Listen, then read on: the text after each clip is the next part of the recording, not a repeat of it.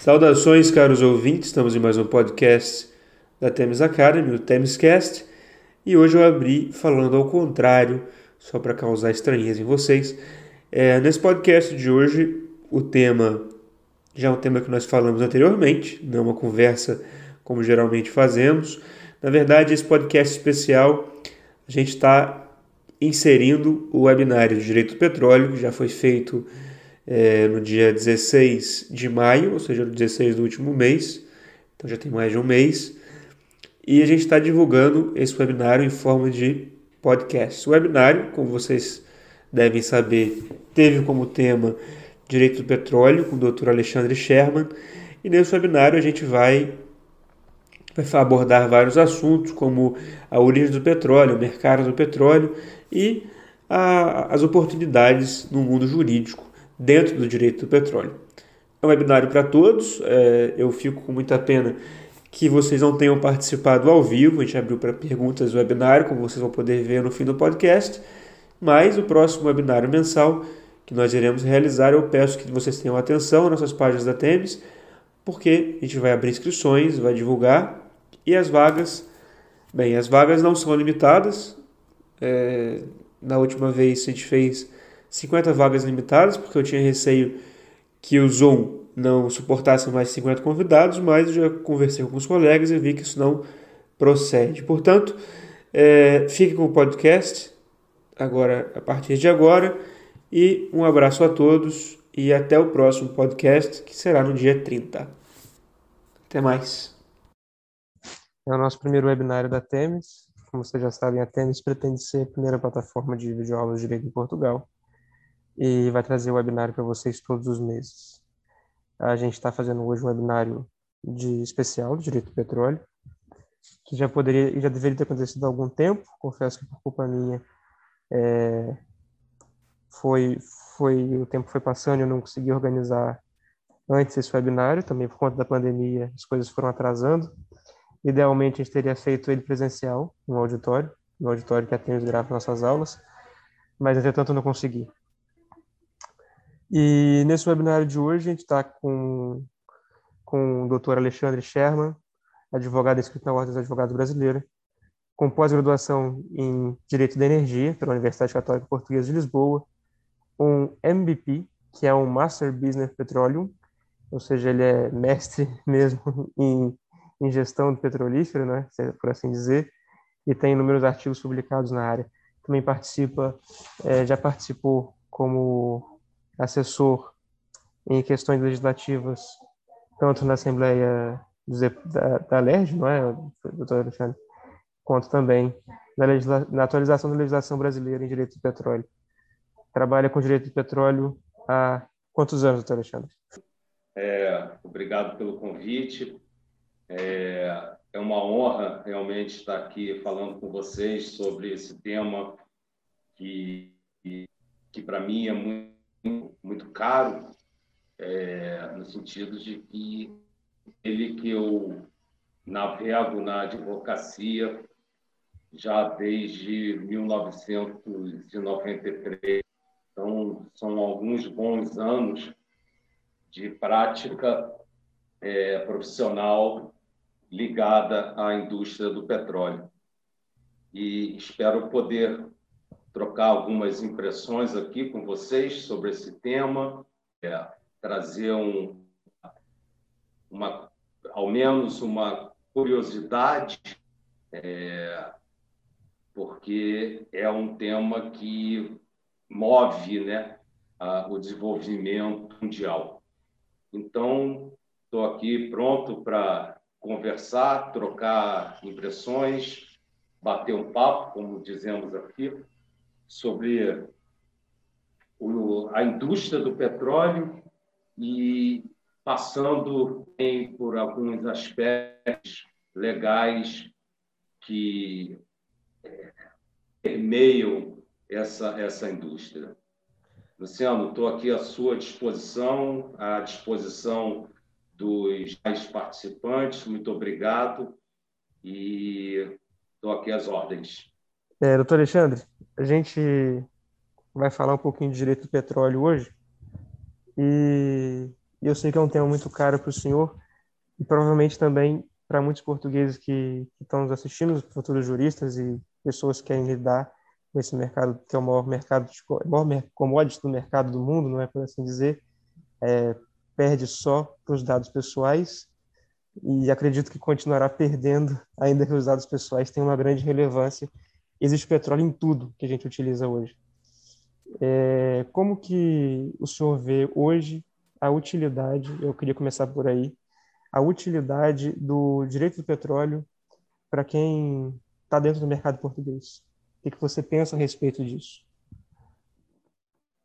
Olha, é uma pergunta interessante é, e um pouco da experiência que eu estou tendo com a advocacia portuguesa, eu pude perceber que é, vários escritórios em Portugal atuam com o direito do petróleo para outras nações principalmente nos países de língua portuguesa, que, por sinal, é, na realidade, tem modificado bastante o seu, os seus arcabouços jurídicos, de forma que o momento é, é muito propício para quem desejar é, atuar profissionalmente ou academicamente ou por simples curiosidade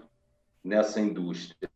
De forma que não só os africanos, né, mas até mesmo no Brasil, é, nós temos inclusive uma, uma empresa portuguesa, a Petrogal, é, que atividade de exploração e produção de petróleo aqui no Brasil, muito interessante, é, atuando no pré-sal.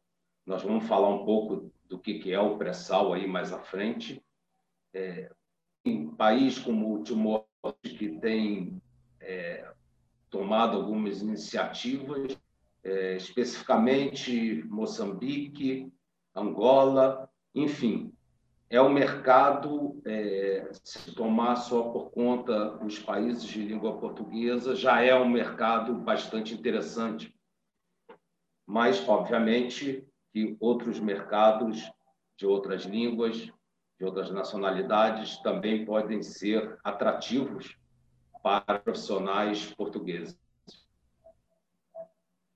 Com, com certeza, eu acho assim. É, existe primeiro uma grande necessidade e eu, eu vejo que os países africanos de língua portuguesa, é, Moçambique e Angola, normalmente, tem, dão um grande valor para o jurista português e também sentem que há uma carência, eu sinto que há uma carência, na verdade, de juristas portugueses nessa área, principalmente direito do petróleo, que, que é tão relevante. Então, eu acho que o webinário podia ser muito, muito, muito vantajoso para todo mundo que está assistindo, porque pode aí abrir um novo horizonte de mercado, uma nova carreira profissional internacionalmente reconhecida, né? Porque direito do petróleo é a maior commodity do mundo, é a mercadoria mais transacionada do mundo e com mais valor agregado. Então, dá para tudo. Quais são as aplicações do petróleo hoje, nesses dias que correm, doutor Alexandre? Olha, antes da gente passar esse questionamento, acho que vale a pena falarmos um pouco do que, que é o petróleo, né? O que, que é esse bem, de Exato. onde que ele vem, como ele surgiu. É... O petróleo, apesar de ser um recurso mineral, ele é oriundo de matérias orgânicas, vegetais e animais, que, com o passar dos anos e a, é, a sua decomposição entre as rochas que com uma bacia sedimentar, né, o petróleo ele ele nasce numa bacia sedimentar, é, uma bacia essa que, por conta das movimentações verticais da, da crosta terrestre, essas camadas vão se sobrepondo e esses restos é, de matéria orgânica, microscópias, animais vegetais vão é, estacionados e com temperatura e pressão e milhares de anos após eles formam o petróleo.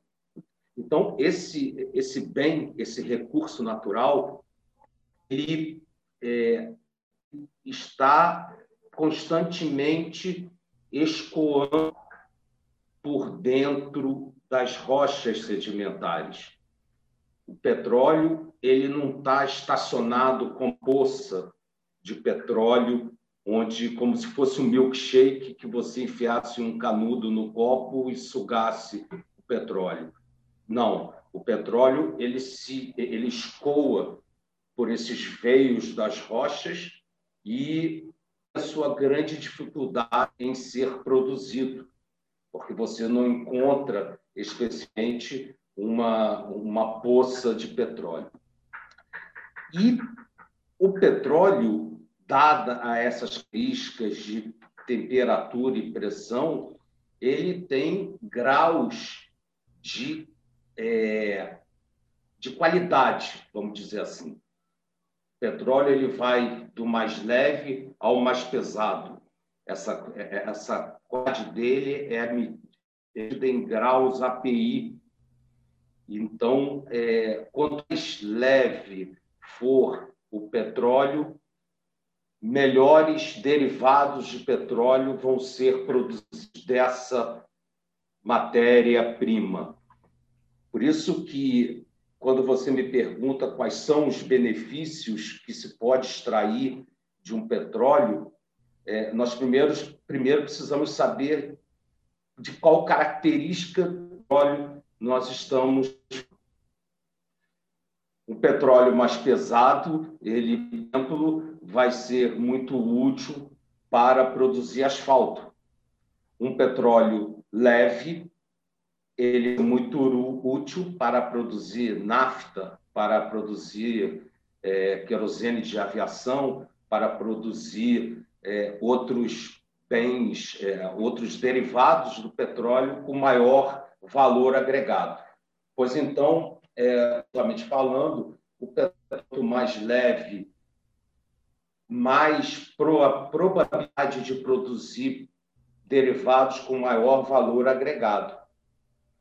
E então, não sei se respondi a sua pergunta, mas é, existe uma cadeia de derivados que são é, é é, produzidos a partir da qualidade de determinado petróleo.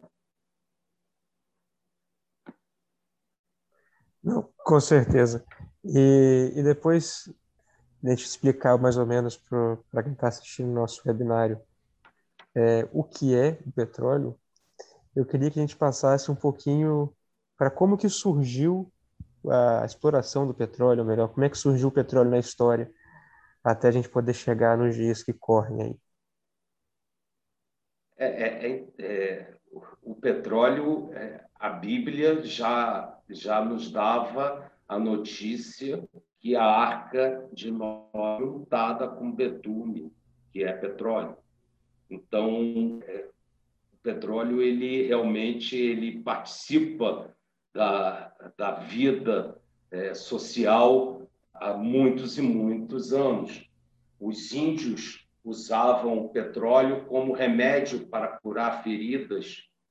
O petróleo, antes de ser usado como com todas essas é, com todos esses derivados que nós temos, ele, ele servia exclusivamente para iluminação, como, como fonte de combustão para, para iluminação de lampiões. E o interessante, Luciano, é que um advogado chamado George Bissell e um banqueiro, ambos de Nova York, chamado Peter, é, Peter Taus, não, Peter Taus é o baixista, baterista, é, mas é Peter, agora me, não me recordo o nome, mas essas duras que a história nos conta que são os, os grandes impulsionadores do petróleo. Nós estamos falando dos Estados Unidos em 1850 e 1854 esses, essas duas pessoas contrataram um professor de química, é, porque até então o que, que se via, né? É, se via o, o petróleo, o petróleo ele tanto pode ser onshore quanto pode ser offshore, ou seja, ele pode tanto ser, é, ele, ele pode tanto estar, pode tanto existir reserva petrolífera mar ou em terra. A reserva em terra nós chamamos das reservas onshore. E algumas reservas onshore, em alguns países, no Brasil não, não acontece isso, mas em muitos lugares acontece, o, o, o petróleo brota do chão. Você literalmente por uma poça de petróleo, você pisa num petróleo que saiu da terra e foi para a superfície. Saiu das rochas sedimentares que estão ali abaixo no subsolo e, e, e agiram na, na superfície. É, esse petróleo que era capturado e usado como fonte de iluminação. Esses, essas duas pessoas contrataram esse professor de química, Benjamin, que analisar as propriedades do petróleo. E o resultado foi que aquele produto tinha e tem uma enorme variedade de benefícios. De forma que é, eles criaram uma, uma empresa de petróleo chamada Pennsylvania Rock Oil, contrataram um maquinista, a história é muito interessante, contrataram um maquinista aposentado chamado Edwin Drake. Esse maquinista foi contratado único exclusivamente porque, como ele era ele conhecia o interior dos Estados Unidos e passava por algumas localidades que acontecia essa, é, é, é, essa surgência do petróleo na superfície. E a missão do, do Drake era de como produzir petróleo comercialmente. Já havia garantida a, a, a boa é, é, utilização desse produto, mas precisava realmente ter uma produção que justificasse é, a, a, sua implementação como fonte de energia. E Drake ele, ele ia andando pelas redondezas procura de petróleo e aquilo era muito rudimentar, né? Então ele localizava um, uma, determinada, uma determinada área e ali furava seu poço de petróleo, ou melhor, furava um poço e não encontrava petróleo, encontrava pedra, encontrava areia, encontrava infinitas outras coisas, menos o petróleo, menos o ouro negro. Então, essa busca do petróleo no início da sua industrialização foi muito interessante e, a uma certa altura, Drake começou a ficar conhecido como o louco, porque tudo, todos os poços que ele furava à procura de petróleo não dava certo.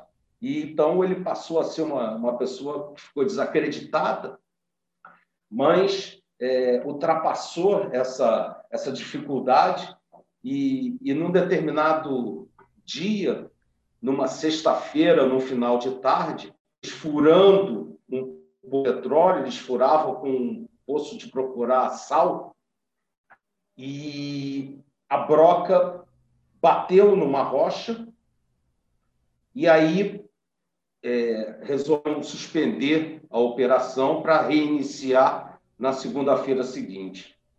Quando a equipe chegou à, à locação na segunda-feira, encontrou um chafariz de petróleo é, é, é, óleo para tudo quanto é o maquinário espalhado porque houve uma explosão, ou seja, quando a broca atingiu a, a, a rocha, houve uma pressão que durante o final de semana fez com que o óleo eh, se expandisse para a superfície. E aí eles se depararam com o primeiro problema, quer dizer, talvez o segundo, né, que o problema, o primeiro já era encontrar essa, essa jazida de petróleo, mas o segundo problema que foi como ordenar esse óleo. Então, a ideia foi é, percorrer tendas que produziam uísque ao redor daquela, daquele, daquele poço e esvaziaram barri, o, o, o barril de uísque dessas fazendas e para colocar petróleo. Daí porque o petróleo até hoje é medido em barril, por causa dessa curiosidade de ter sido utilizado a, a, a armazenamento do, do uísque é, substituído pelo petróleo. Então, é, a partir daí, começa toda uma história muito grande, muito, de, muita, de muita competição, de muita armadilha, de, muita, é, é, é de muito poder, de muita ganância, que foi a época onde Rockefeller foi uma figura é, praticamente dominante de todo o mercado mundial, ao ponto de que Roosevelt, em 1911, conseguiu, é, através de uma ação judicial, desmembrar a empresa do Rockefeller, que era conhecida como Standard Oil, e dessa empresa foram criadas sete empresas que ficaram como sete irmãs. Sete irmãs do petróleo são empresas que existem até hoje. Por exemplo, a ESSO, a Mobil, a Conoco, todas, é, a Amaco, Antique e a Chevron. São as sete empresas que nasceram da Standard Oil. Então, é, é, é e, ficaram conhecidas como as Sete Irmãs. É, é, importante notar também que nessa, nessa aventura, Feller, a estratégia dele não foi em produzir petróleo, em transportar e refinar petróleo. Então, com, através do transporte e do refino, ele conseguiu dominar o mercado. Aliás, talvez na história a, primeira é, indústria que seja que, tida como verticalizada é a indústria do petróleo. Ou seja, uma empresa petrolífera atua do poço ao posto, ou seja, do poço petróleo ao posto revendedor do combustível. Dentro desse, dessa cadeia você tem a exploração e produção de petróleo, você tem o transporte do petróleo para uma refinaria, você tem o transporte dos derivados do petróleo que foram produzidos na refinaria para os postos revendedores, e você tem a, a, a pau da cadeia, que são os consumidores com, comprando o, esses, os derivados nos postos de gasolina. Isso, assim, é, pegando como, como exemplo é, o que é mais conhecido como utilização do petróleo na nossa sociedade, né? É, então, a, a, empresa verticalizada, nascida na indústria do petróleo, é essa que atua do poço ao posto. É... Não, peço desculpa, doutor Alexandre, não sei se travou é, o seu áudio ou se o senhor simplesmente fez uma pausa.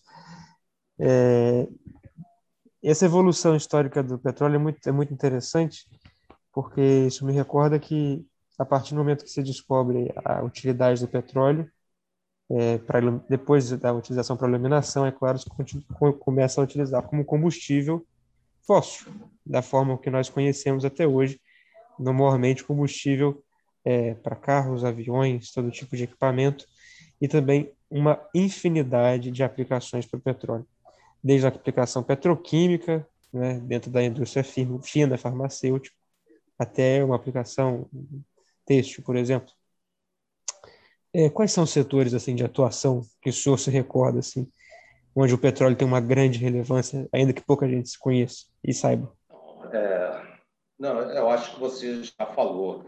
É, são exatamente esses segmentos econômicos que você disse. Agora, para eu quis contar essa história da verticalização e, e também da, da, empresa petrolífera, também dos, da cadeia do petróleo, para dizer que existe sim um direito petrolífero.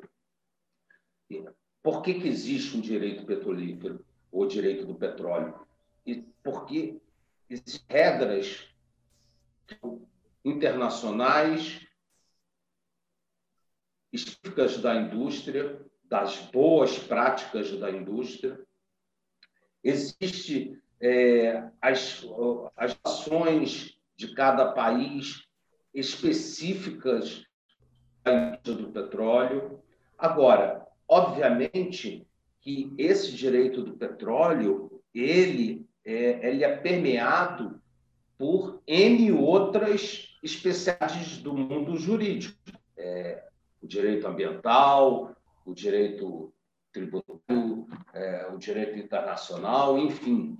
Você tem, é, nós estamos falando aqui de uma indústria que tem, é, que é mundial, que atua é, concomitante em todos os lugares ou seja, é, se você for pesquisar hoje, olhar o mapa mundi, você vai ver que tem uns países que estão em base de leilões de poços de petróleo. O México está tá nessa oportunidade, o Brasil também, é, Angola também, e com certeza mais tantos outros que estão é, é, é, é fomentando a exploração e produção de petróleo. De forma que é, essa atividade ela, é, ela exige do profissional do direito não só o conhecimento de temas petrolíferos específicos, das regulações petrolíferas específicas, mas também de outras, é, é de outras, de outras ramos de pesquisa do mundo. Dentro do, do direito do petróleo, é, o, o doutor Alexandre falou da regulação que existe ao nível internacional. No entanto, essa regulação ela também existe a nível nacional.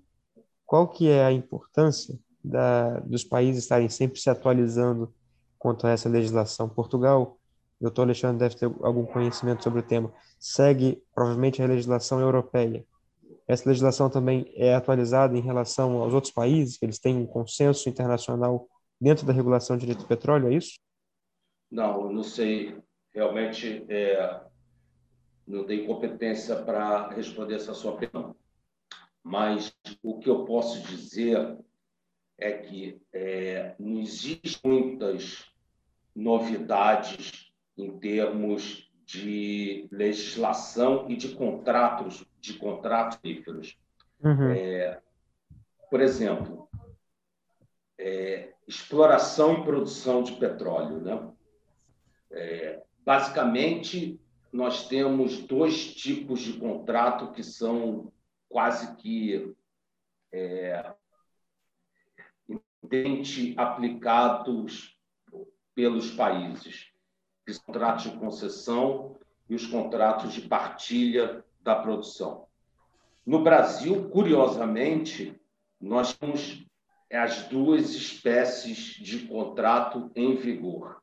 É, o que diferencia o contrato de concessão e o contrato de partilha é justamente é, nos contratos de concessão, o concessionário ele passa a ser proprietário do que produz.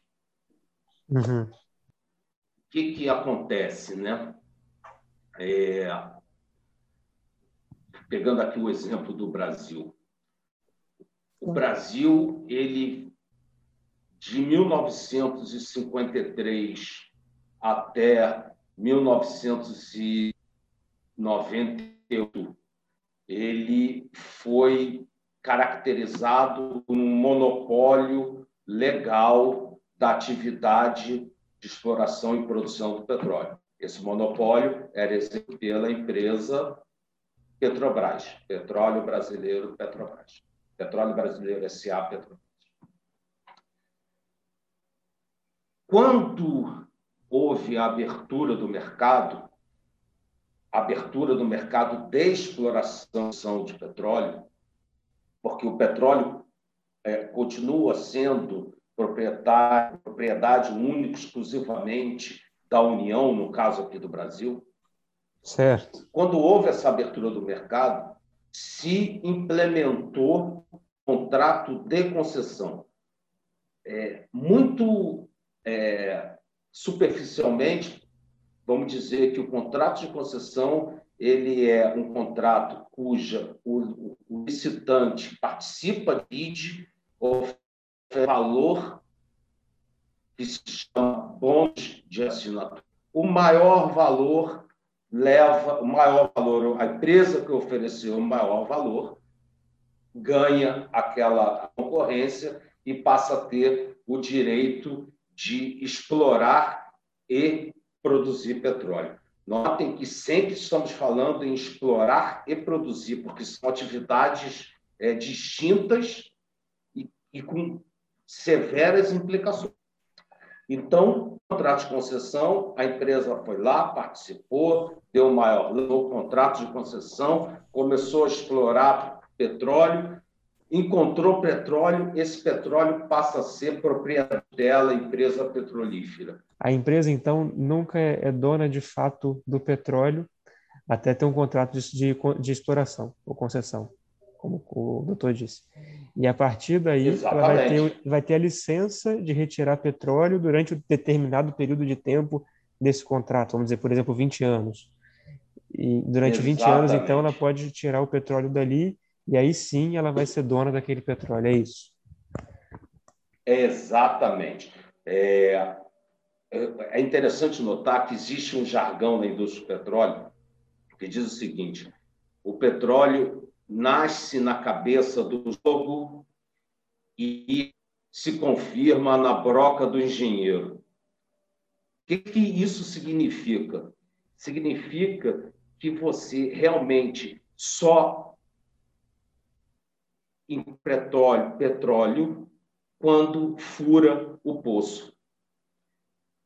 A partir desse momento que você fura o poço, é que você vai ter uma noção muito melhor da qualidade do petróleo, da quantidade estimada ela jazida de petróleo. Ou seja, pode ser que você encontre petróleo e aquele petróleo seja é, a produção daquele petróleo seja é, economicamente inviável. Ou, é, é o que nós chamamos de campos marginais.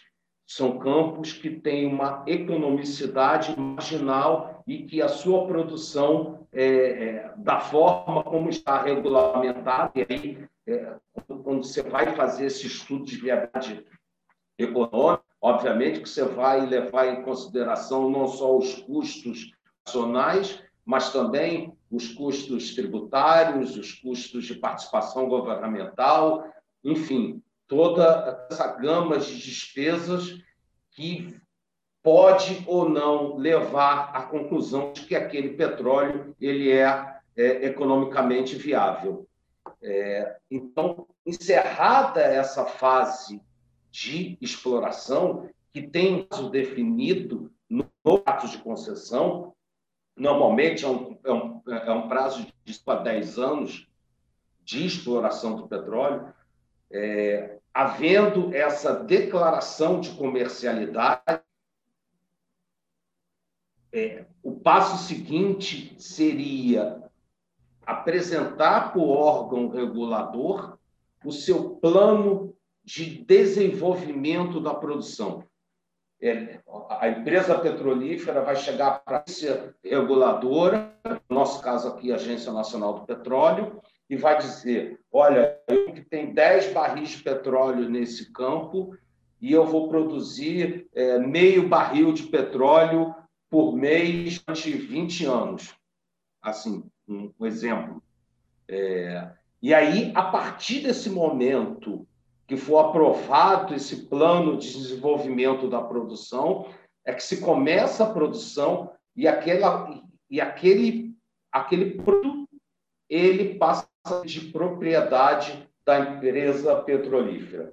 Obviamente, a partir é, existe o que se chama ponto de medição, é um, é, é, é um ponto estratégico numa árvore de Natal, a gente chama de árvore de Natal um, aquele, aquela válvula gigantesca que ali tem todos os comandos do, da operação propriamente dita. Né? Esse, essa válvula se chama, na indústria, chama árvore de Natal.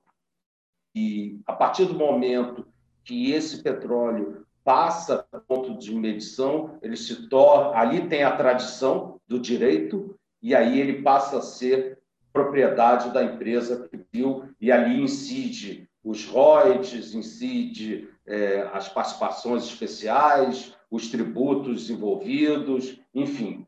É, esse, é, essa é mais ou menos o, o o panorama de um contrato de concessão. Pelo que eu entendi do que o doutor falou, esse contrato pode ter um revés muito grave.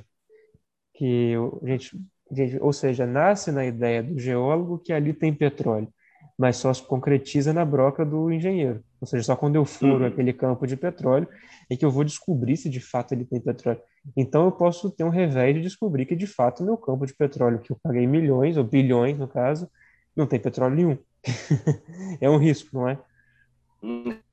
é? É uma atividade de alto risco e por isso de alto lucro.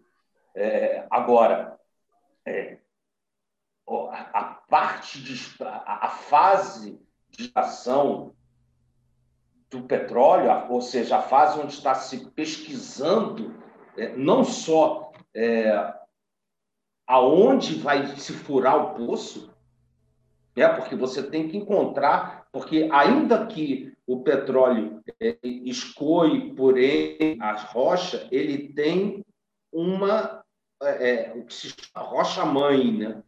que é onde nasce propriamente a, a, a, a maior fuga, onde é, como eu vou dizer, o berço, talvez. E esse é, petróleo está como embaixo dessa... da terra? Ele está numa bola? Está dentro de uma bola assim? cheia de petróleo, como é que ele fica embaixo da terra? Ou melhor, embaixo não, do mar, né, nesse caso. Não, não debaixo da terra ou do mar. Né? Faz, ele, ele, ele vai caminhando, né? Ele vai ah, é? passeando é? pela rocha. Então ele não vai fica no, no bolsão, ele fica caminhando entre a rocha, assim. Exatamente. Então, a grande dificuldade é você saber qual o melhor você furar é, e como você vai é, puxar aquele petróleo da rocha, né? Como você vai produzir aquele petróleo da rocha. E aí tem várias técnicas de perfuração horizontal, vertical, uma dessa, uma vai em diagonal, enfim. Você tem uma série de, de, de modelos operacionais de engenharia para que se consiga é, produzir petróleo. Agora, até a, a, essa, a esse estágio da produção do petróleo, essa fase de exploração, ela demanda N serviços. É, ele ela demanda muito investimento, ela demanda muita tecnologia. É, imagina, é, nós falarmos do petróleo offshore, que é o petróleo do, explorado no mar e produzido no mar. Se nós falarmos no offshore brasileiro, nós temos algumas fases muito interessantes.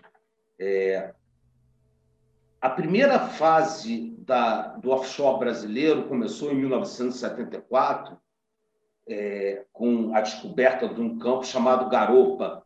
Os campos no Brasil, oficialmente, eles têm nome e, e o primeiro campo foi esse, o segundo foi namorado e por aí vai. Esses campos petrolíferos, eles é, eles foram encontrados em lâmina d'água de até 400 metros de profundidade. Então, você tinha uma lâmina d'água, que é a distância entre a superfície marinha e o solo. Você, tem, você tinha uma profundidade de 400 metros de, de profundidade. Nesses campos eram instalados as plataformas chamadas jaquetas, é, é, que são aquelas plataformas que parecem é, torres de energia elétrica, como se fosse uma pirâmide de ferro, que é encravada no solo. Então, é, ela fica encravada no solo a 400 metros de profundidade. Obviamente que as suas facilidades estão acima do nível do mar, né? mas as pernas dessa jaqueta, dessa plataforma fixa, ela é fixa no chão, é, inclusive, é interessante quando se instala uma, uma plataforma que ela vai, ela vai num barco de apoio e ela é derrubada para a água e ali ela se finca no solo. É, nós começamos a produção do petróleo com essa característica, com, com, um poço a 400 metros de profundidade. Na verdade, o primeiro foi a 150, alguma coisa assim. É, mas o importante dizer que essas plataformas do tipo jaqueta, elas só são viáveis economicamente até 400 metros de idade. A partir de 400 metros, você já não consegue mais ter viabilidade operacional de uma plataforma jaqueta. E aí nós fomos caminhando para é, campos até mil metros de lâmina d'água, fomos até dois mil metros de lâmina d'água, Estamos hoje a mil metros de lâmina d'água. E, e, e, a produção petrolífera, a, 3 mil metros de lâmina d'água que eu estou falando é entre a superfície do mar e a, a, a crosta terrestre.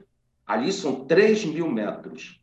E aí, no pré-sal, por exemplo, nós temos mais 3 mil metros para baixo da superfície da Terra. Ou seja, no total, estamos falando de uma produção no, de, de, um poço que está a 6 mil metros de seja, lâmina d'água. Está 6 quilômetros do... embaixo da água, não é? Em bom rigor. 6 quilômetros abaixo da água. É muita coisa. E, é muita coisa. E o, o, curioso é que quando nós começamos, nós Brasil, né, quando quando começamos a avançar para, para essas profundidades, para, para essas profundezas, nós é, acabamos por encontrar abaixo da rocha. Né? Você tinha ali os 3 mil metros, você tem ali os 3 metros de lâmina d'água, você encontra a terra, é, e aí você passa a, a ter a rocha sedimentar. Num dado momento, nós descobrimos uma camada de sal abaixo da rocha sedimentar. Uma camada de sal. E embaixo dessa camada de sal se descobriu petróleo. Por isso que nós chamamos de pré-sal, porque na verdade é, um, é uma jazida petrolífera que, olhando do centro da Terra para o oceano, ela está antes da camada de sal. Então, você tem o pré-sal com petróleo, você tem uma camada de sal, acima dessa camada de sal você continua a sedimentar e ali petróleo também. Então, e essa camada hoje é chamada de pós-sal. Então, é, a diferença do, do pós-sal para o pré-sal é justamente essa, obviamente, como o próprio nome diz, essa de sal o que é uma dificuldade, porque você é, é, é, instalar equipamentos numa camada de sal, a camada de sal ela é mais permeável, né? ela é mais flexível, ela é mais. não é tão. É, é, né? como uma rocha, ela é de sal. E, equipamento pode se movimentar ali nessa camada, ou seja, tem algumas dificuldades operacionais. mas, em contrapartida, você consegue ter é, muito maiores reservas na camada do pré-sal, em termos de quantidade de óleo, e também uma qualidade de, do óleo melhor do que o pós-sal. Não sei se aí tem que. É, é, mas...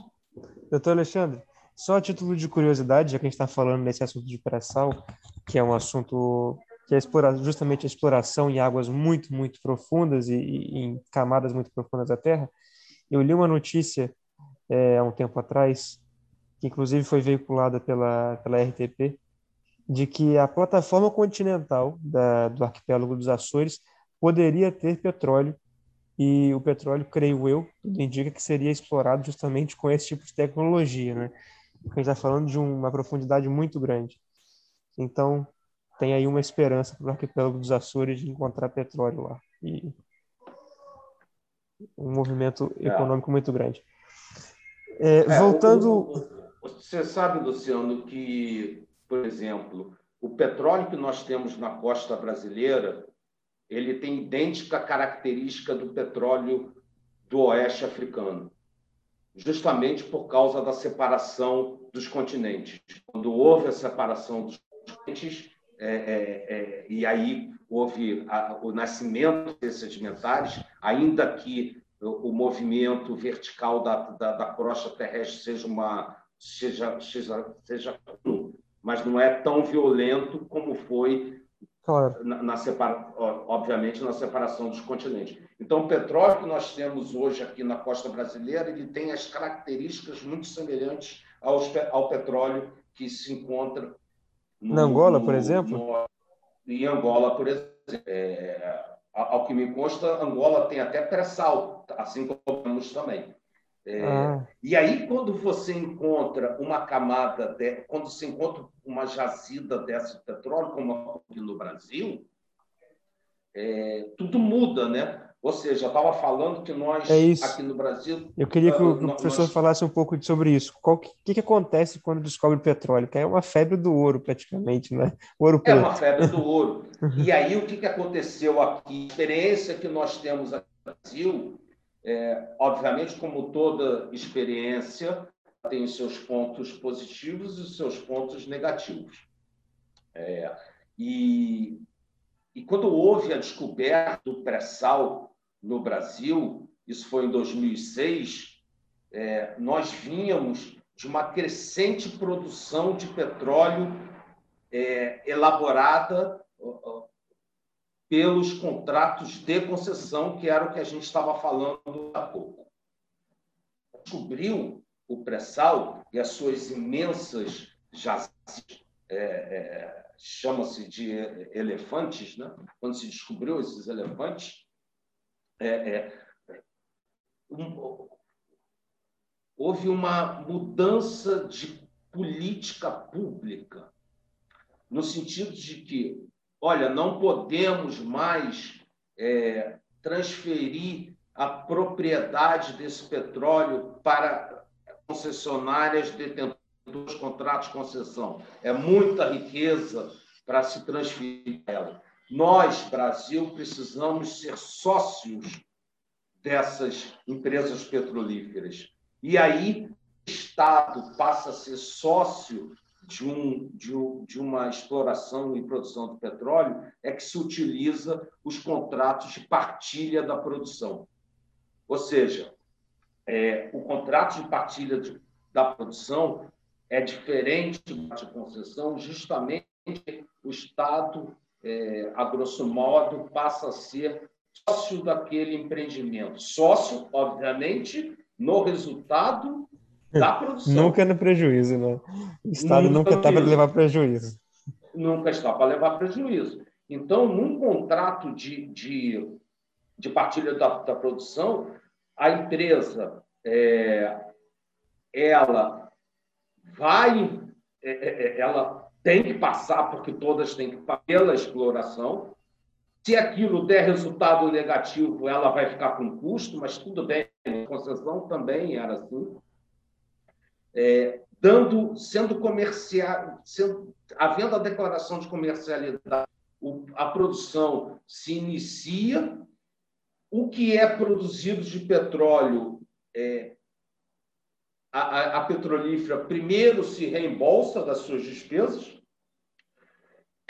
e o restante da produção é dividida de acordo com foi dividida o, a, a, produção entre a petrolífera e o Estado de acordo como foi é, é, estipulado naquele contrato. Porque na partilha de produção, em vez de um lance em dinheiro, como acontece no, no bônus de assinar, no contrato de concessão, no contrato de concessão você tem um, você tem um leilão, né? Cada um vai dando ali as suas ofertas, quem ofertar mais é o detentor do contrato.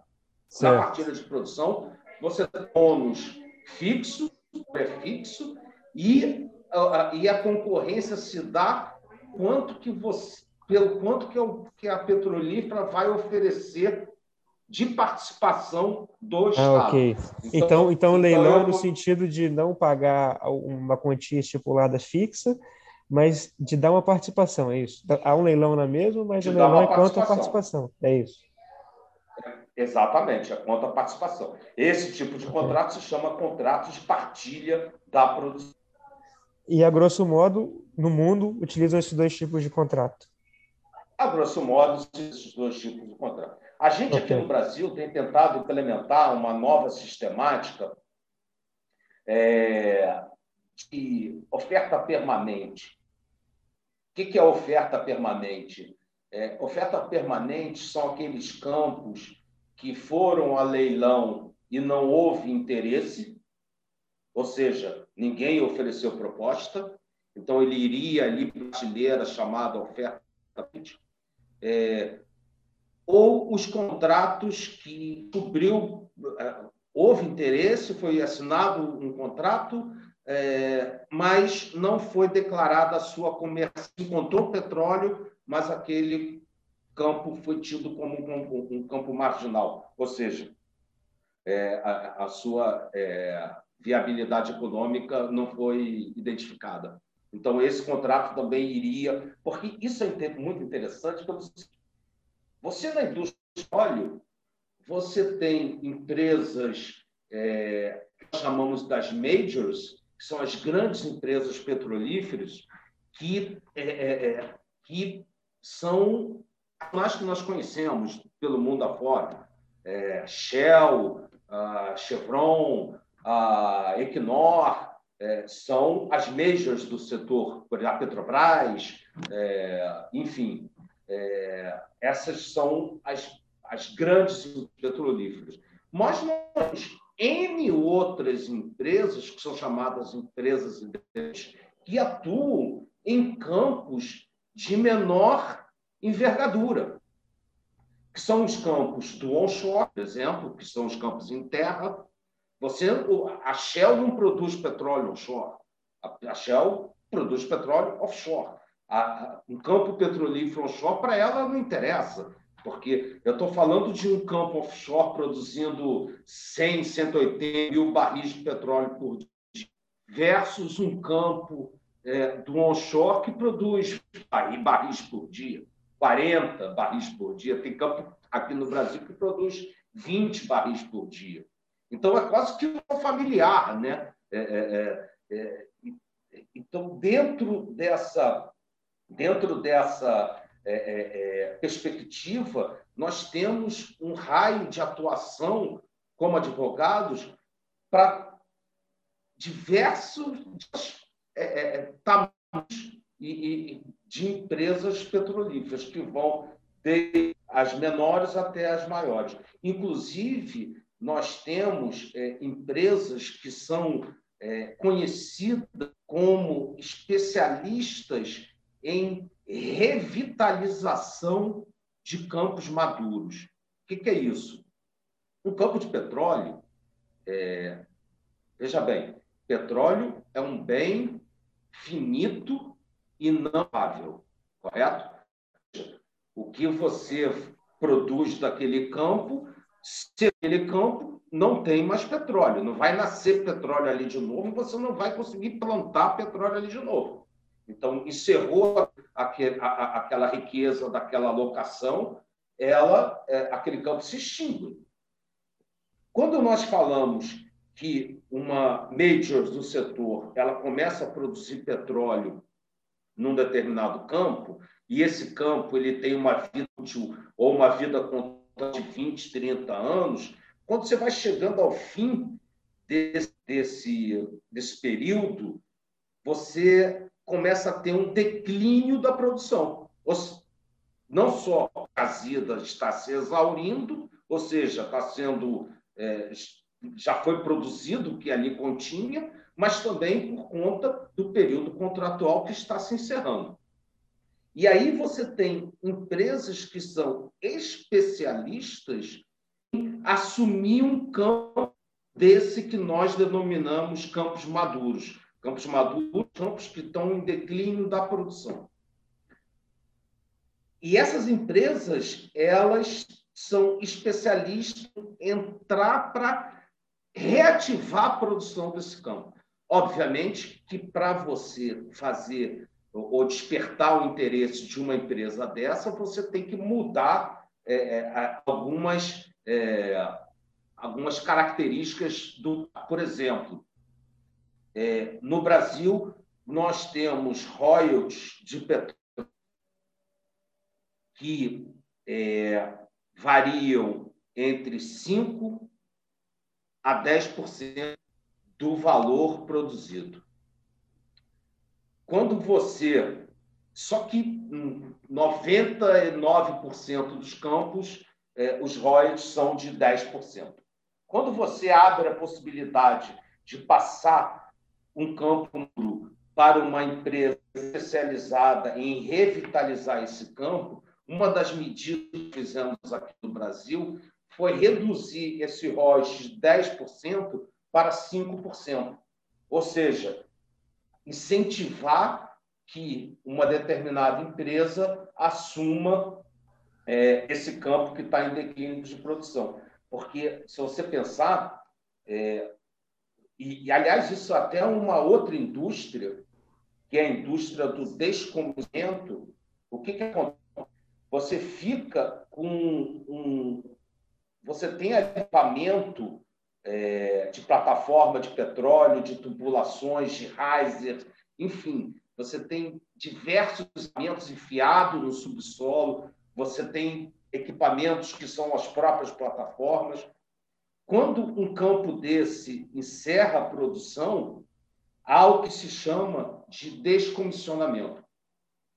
E aí, isso é uma nova indústria, inclusive uma nova indústria Brasil. Só agora nós estamos chegando nessa fase de desfuncionamento. Inclusive, a nossa é, é, legislação está em pleno debate para se chegar a uma conclusão de qual a melhor maneira de você regular a, o descomissionamento de uma plataforma, porque nós estamos falando de vidas marinhas que se formaram é, ao redor da plataforma, nós estamos falando de os que ficaram 30 anos é, é, pegando maresia, ferrugem, o que vai fazer com, a, com, com, com, todo esse, com todo esse material, caso ele seja é, é retirado da locação. Estou falando caso ele seja, porque há estudos que dizem que é melhor deixar as estruturas submarinas onde estão, porque ali já se criou tanta vida marítima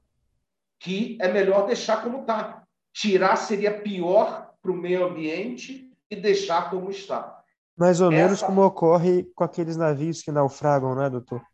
Os navios vão para o fundo do mar, criam corais e recifes ali dentro, uma infinidade uhum. de vida marinha. E, e, por muito que as pessoas achem que de, simplesmente deixar lá é absurdo, tirar é mais absurdo ainda, né? Está, vai estar tá prejudicando muito mais o meio ambiente ali. Uhum. Com certeza, com certeza. Então, assim, é, olha, nós estamos já há quase uma hora falando, somos de exploração e produção de óleo, né? E assim, muito superficialmente. A Sim, sem entrar nada a fundo, tem, tem muito que se diga, tem, né? tem, tem assunto para muitas horas de, de e, e, e, de, e de troca de impressões.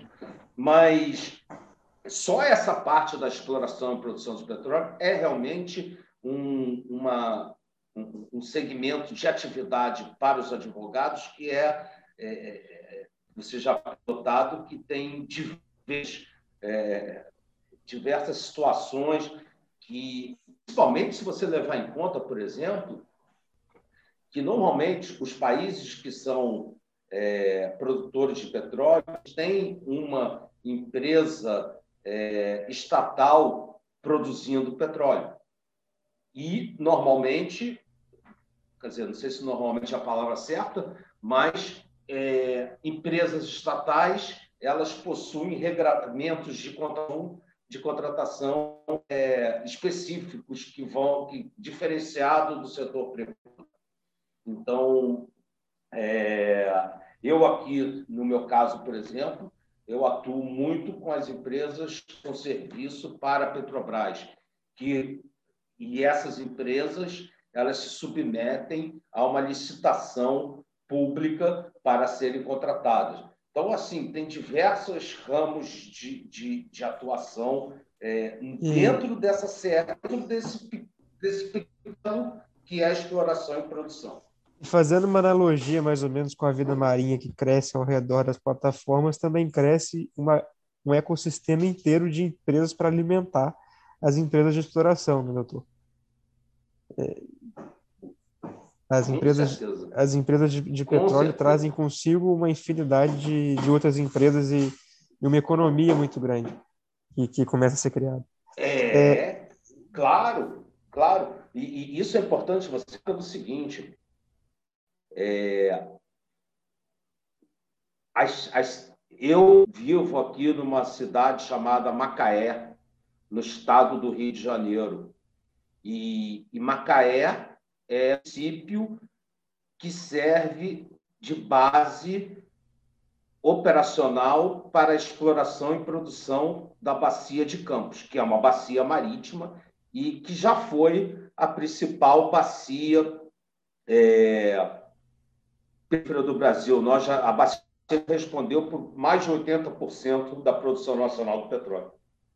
E dentro dessa e dentro desse município, é, o crescimento do é, socioeconômico do município foi assim assustador, né? Porque assustador no bom sentido, porque sim, vem claro. gente, vem, vem empresas do mundo inteiro. Você tem um, o mundo aqui dentro do município de Macaé. Eu estou falando de uma cidade que tem 250 mil habitantes, mais ou menos, e na, nos seus bons tempos te, teve mais de 4 mil CNPJs é, inscritos no município, ou seja, tinham mais de 4 mil empresas numa, numa cidade de 250 mil habitantes. Aliás, na época não era nem 250, era 200 mil habitantes. Então, assim, é, é, e não só o município, todo, o, todo o, o redor, do, do, do tudo, é, é os municípios vizinhos também se beneficiam, é, não só dessa, dessa pujança da, das, das empresarial, vem a reboque da exploração e produção de petróleo, mas também se beneficiam dos royalties do petróleo. Que os royalties do petróleo, é, é, é, isso é, é, interessante falar também, é, o royalties ele não é um tributo. Exato. O que é o royalties? Na... Explica para gente, todo mundo quer. O royalties é uma compensação financeira. É, e aí você vai... Compensação financeira, para a gente do direito, está compensando o quê, né? Se você está compensando, é que, qual é o dano? Prejuízo. Exato. É, qual, qual é, é o dano que, que, que esse ROD está compensando? E aí você tem diversas teorias que vão desde de é, uma natureza intergeracional, ou seja, petróleo é, é um bem público finito e não renovável, a população hoje que se beneficia dessa riqueza está tirando a vez da geração futura. Isso é então, claro, porque é uma energia que se esgota, não é? Então. E, então, os royalties é, é, seria uma forma do, da empresa perífera pagar uma sensação para o Estado e o Estado investir em desenvolvimento que vise é, é, é a riqueza futura. Porque o que, que acontece? É, é, é, a famosa maldição do petróleo. Né? O petróleo acaba, aquela jazida ali, ela acaba. É, daqui a, a, a, sei lá quantos anos, esse município que hoje estou aqui com N empresas petrolíferas, não vai ter mais nenhuma. Acabar o petróleo da bacia de Campos, que um dia vai acabar. Todo mundo vai levantar e embora. Pode até ser que não acabe, pode até ser que não acabe por causa da, por conta da transição energética, isso, aquilo, outro. Mas no dia que esse petróleo não for mais produzido, de que, que vai viver essa cidade? Porque as empresas que estão aqui, elas estão aqui por causa do petróleo. Se não tiver mais petróleo, elas fecham a porta e vão embora. Só que durante todo esse período de acolheu empresas, tiveram gastos públicos. Ou seja, tem que construir hospital, você tem que construir é, urbanização de rua, de saneamento, de água, de, é, de escola, enfim, você tem que prover é, é as, as necessidades da população que aqui se instalam, né? Sim, é mais ou então menos então para prevenir que aconteça com uma cidade como Macaé o que aconteceu com Detroit, que teve um grande ciclo industrial na cidade e que que hoje em dia acabou, todo mundo sabe, Detroit é uma cidade deserta praticamente, não tem mais nada lá. Metade da população foi embora, outra metade está na pobreza. É uma cidade muito complicada nos Estados Unidos. É verdade, é verdade. E então assim, uma das características do petróleo, do royalties seria essa, de prover um, uma riqueza futura, né? um fator de, de intergeracional. Doutor Alexandre, antes de eu tem muita coisa que se diga ainda sobre o petróleo, no entanto eu queria antes de entrar nas perguntas muito interessantes que foram colocadas no bate-papo, é, eu queria fazer, entrar só mais uma questão. Eu acho que não vai dar tempo de a gente falar de refino e, e, e o, o retalho do, do petróleo, que é uma pena. São duas partes ainda que faltam, né? a, gente tá, a gente ficou só pela exploração, porque tem muito que se diga. Mas, doutor Alexandre, eu queria que você falasse um pouquinho, porque me parece que existe mais de um tipo de petróleo. Porque eu achei uma, meio absurdo ter visto, visto uma notícia de que a Arábia Saudita andava a comprar petróleo do Brasil. E eu não, entendi muito bem por quê. É, é, é, é o, é, é, o grau API do petróleo, né? É, o petróleo que é produzido se você tem um, um petróleo leve, você não vai usar ele para fazer as você vai usar ele para fazer querosene de aviação. É, você vai us, usar ele para fazer GLP. É, então, é, vai usar para é, dessa maneira, você acaba é, importando petróleo pesado de outras localidades para suprir essa sua necessidade de fazer asfalto, por exemplo. Tá? Ah, essa, então, essa notícia aí que você leu. Nós produzimos petróleo pesado e, e alguém tem interesse de usar esse petróleo pesado. No caso, é, a Arábia Saudita, como você colocou aí, é para fazer é, esses produtos menos nobres do, do petróleo.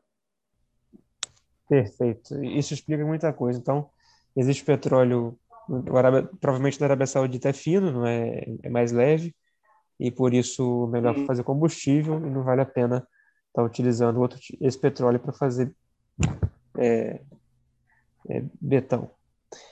Doutor Alexandre, como você referiu várias vezes nessa, nesse webinário, o petróleo é um bem finito, é uma energia não renovável. E o Tiago colocou uma pergunta muito interessante aqui no chat, que é justamente como que o, o senhor perspectiva o futuro desse setor, já que é um setor que vai morrer um, um, certo dia. E qual que seria a relação entre a morte desse setor petrolífero, por assim dizer, é, com a redução do consumo do petróleo, já que ele tem vindo a ser substituído, inclusive pelas grandes montadoras de carros. Ele deu o exemplo da Volvo aqui. É, é, é, isso é um, é um debate que se tem, né? É, quanto tempo mais ainda vai é, ser necessário é, para é, encerrar um, um, uma produção de energia fósseis, né? E, e aí você encontra essas opiniões. É, o exemplo do, do, dos automóveis é, é interessante. Ele talvez seja um dos mais debatidos, né?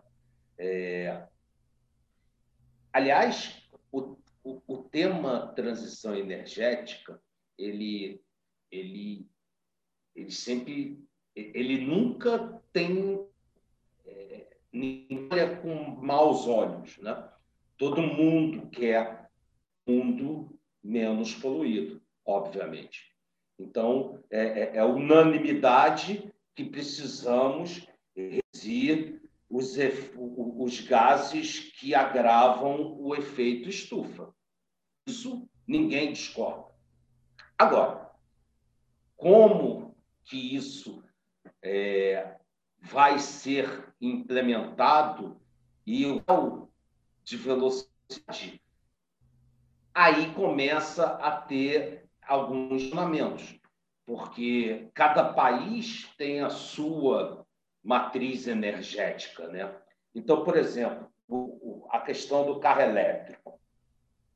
É, a, a, União Europeia e, e estima que vai ser proibido carros movidos a fósseis a partir de 2035. Reino Unido fala em 2000, Noruega fala em 2025. É, a Tesla, como você colocou, é, é, é interessante que, a, que, o valor de mercado da Tesla é hoje maior soma dos fabricantes de automóveis é, é, é, europeu. Então, se você somar, e só que essa, é, essa, esse valor de mercado da Tesla não é por geração de caixa. Pois, dela. é por é, perspectiva é de geração, né?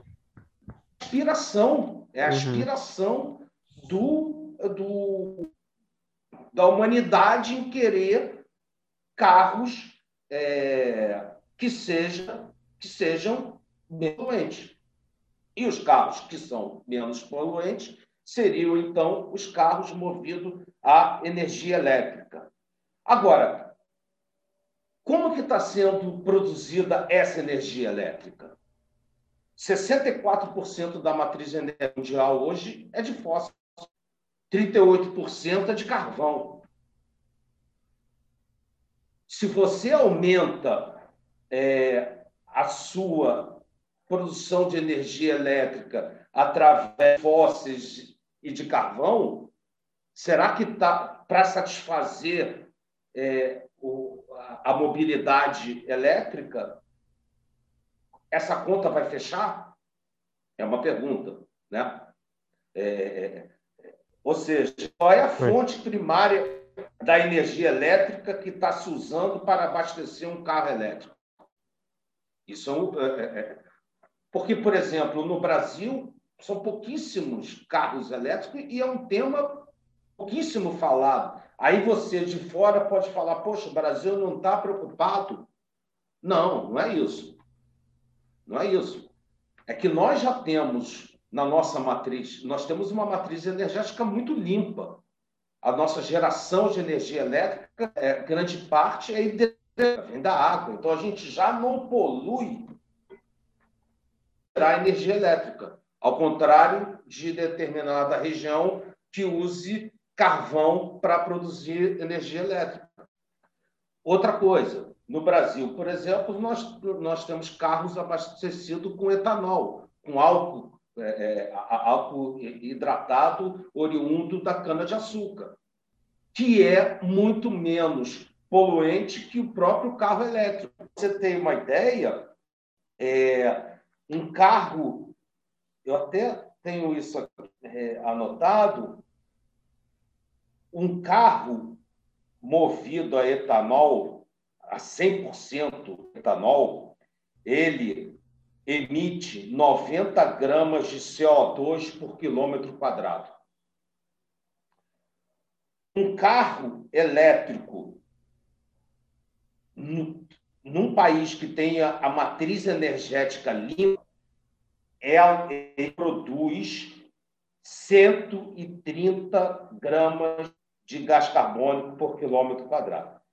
E um país que use energia elétrica proveniente do não, ele produz 320 gramas de CO2 por quilômetro quadrado. Ou seja, você não pode só olhar o carro elétrico, o benefício do carro elétrico. Você tem que olhar a matriz energética, como que está sendo, de onde, qual é a energia que é, é, dá vida a essa energia elétrica sem contar, obviamente, com outros problemas que é, a, a, a, inovação e a tecnologia vão resolver, que hoje ainda são problemas, como, por exemplo, a autonomia é, de, de, uma bateria do carro elétrico, o tempo de duração de, de, um abastecimento de um carro elétrico, é, e outros problemas poluentes também. É, você extrai minérios, produzir os motores e as baterias do carro elétrico.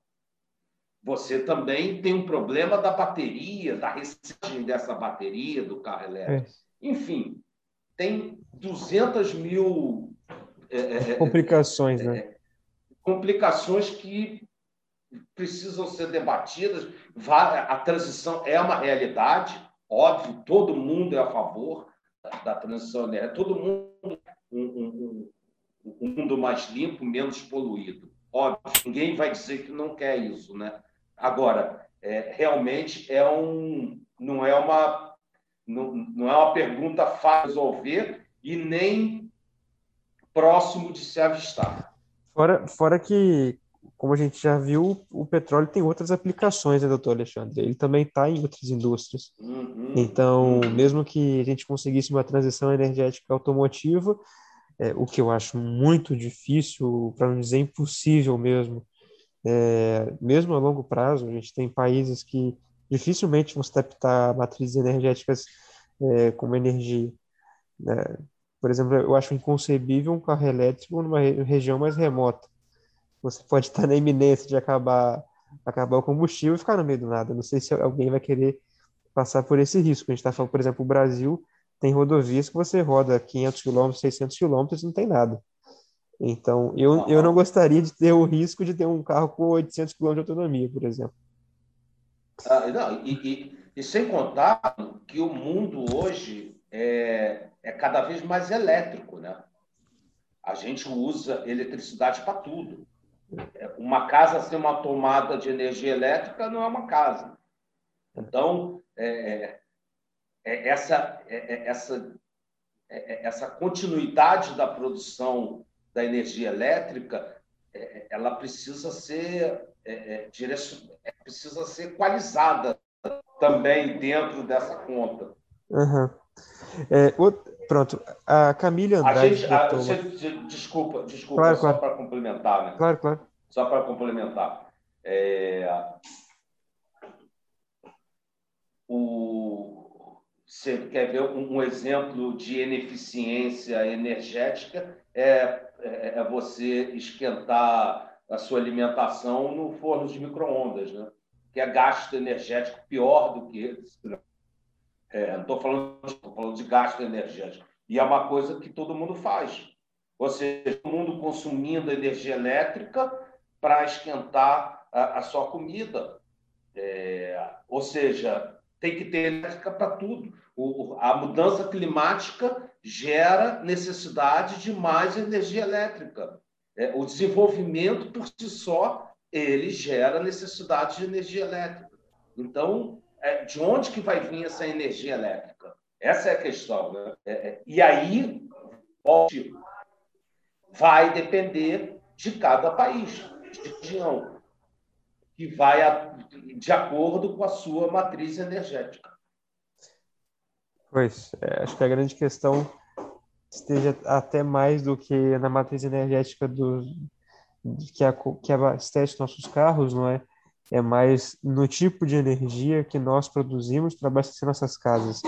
Me parece que isso me parece até mais pertinente do que o qual combustível que eu utilizo no meu carro.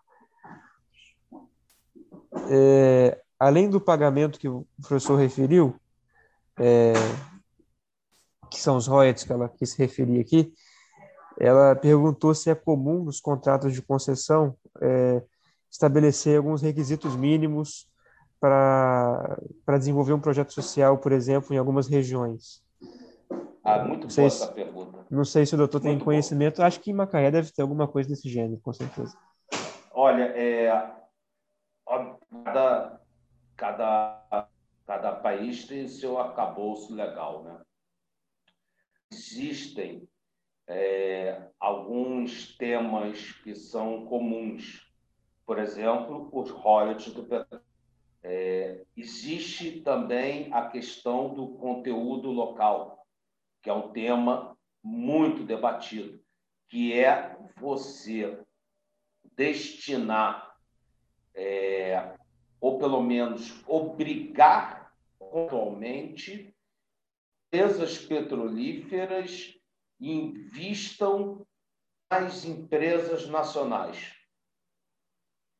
É, isso se chama compromisso de conteúdo local. Você tem uma empresa é, estrangeira que vem aqui para o Brasil produzir petróleo e essa empresa X, ela tem por obrigação contratual é, adquirir 2% de bens e serviços na indústria nacional. Isso se denomina conteúdo local.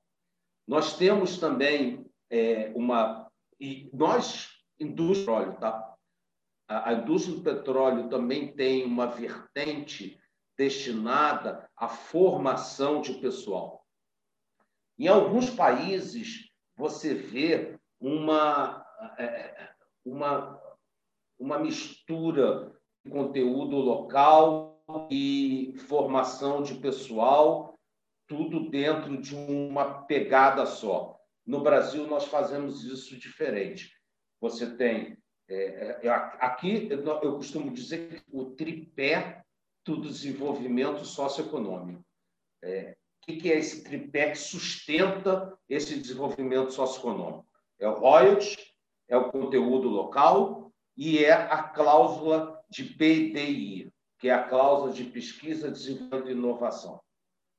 Um, ah, campo, okay. de, um campo de petróleo que tem uma, uma determinada produção, ele tem que ele tem que investir percentual do seu faturamento em pesquisa, desenvolvimento e inovação. Dentro dessa que nós chamamos de PDI. Né? Dentro desse PDI está a, a, a formação de pessoal. Porque o petróleo ela exige formação específica. Por exemplo, você é o melhor é, soldado, é, operador de guindaste que tem no Brasil. Pô, você ganhou o título do melhor operador de guindaste pô, troféu, competição, você é o melhor de todos. Aí você resolve trabalhar como operador de guindaste numa plataforma de petróleo. Na plataforma de petróleo tem que ser operado. E aí você, que é o melhor operador do Brasil, resolve é, tentar a, a, a vida operando guindaste numa plataforma. Você poder exercer sua profissão se você não tiver é, qualificação específica da indústria do petróleo. Por exemplo, você tem que ter um curso de salvatagem, você tem que ter um curso de espaço confinado. Esses trabalhadores, até é bom falar isso, é, é, esses trabalhadores eles passam 14 dias embarcados numa plataforma de petróleo. Ou seja, eles têm que ter qualificação específica para essa atividade. Não adianta você ser o melhor operador de guindaste se você não tiver os cursos de é, espaço confinado, de salvatagem, de descer de helicóptero para a plataforma, você não vai poder embarcar. E dentro dessa, dessa temática, é, é importante dizer que legislação trabalhista específica para os trabalhadores da indústria, porque eles são trabalhadores que ficam é, embarcados por, por, por 14 dias, eles é, é, ficam, trabalham em revezamento de turno, eles, é, é um, é, um grau de periculosidade, eles têm um monte de, de que fazem com que tenha uma necessidade de ter uma legislação específica que regule a trabalhista da indústria do petróleo. Pois, é, percebo, professor. Eu, eu, inclusive, conheço a realidade é, dessa, dessa questão, porque eu tive um primo que foi trabalhar nessa, nesse setor e teve que fazer um curso, inclusive, que caía de um helicóptero. como, é. como fase de treinamento, ele caía de um helicóptero, que era para o caso, né? Que a gente sabe que as plataformas petrolíferas estão em alto mar e são frequentes o, o, as tempestades. Uhum. É, doutor Alexandre, eu agradeço enormemente a participação no webinar. Ainda tem muita coisa para a gente conversar. No entanto, também eu tinha combinado que seria uma hora e meia de conversa, quando o doutor tem que trabalhar. E, eu sei que o doutor tem muito que fazer ainda também na sua área, né? O doutor sempre está na sua, justamente na área de direito de petróleo aí. E já foi um pouco difícil até marcarmos essa, essa, esse webinário, porque era difícil conciliar as agendas, né? E eu agradeço muito o nome da Tênis, é o primeiro webinário. É uma pena que nós tenhamos tido poucos participantes hoje, mas vamos tentar mitigar a baixa presença, divulgando mais esse, essa gravação que vai ficar, vai ficar feita aqui. E depois eu entro em contato com o doutor pelo, pelo WhatsApp, para o doutor combinar comigo qual que é, acha qual é a melhor maneira de a gente divulgar isso.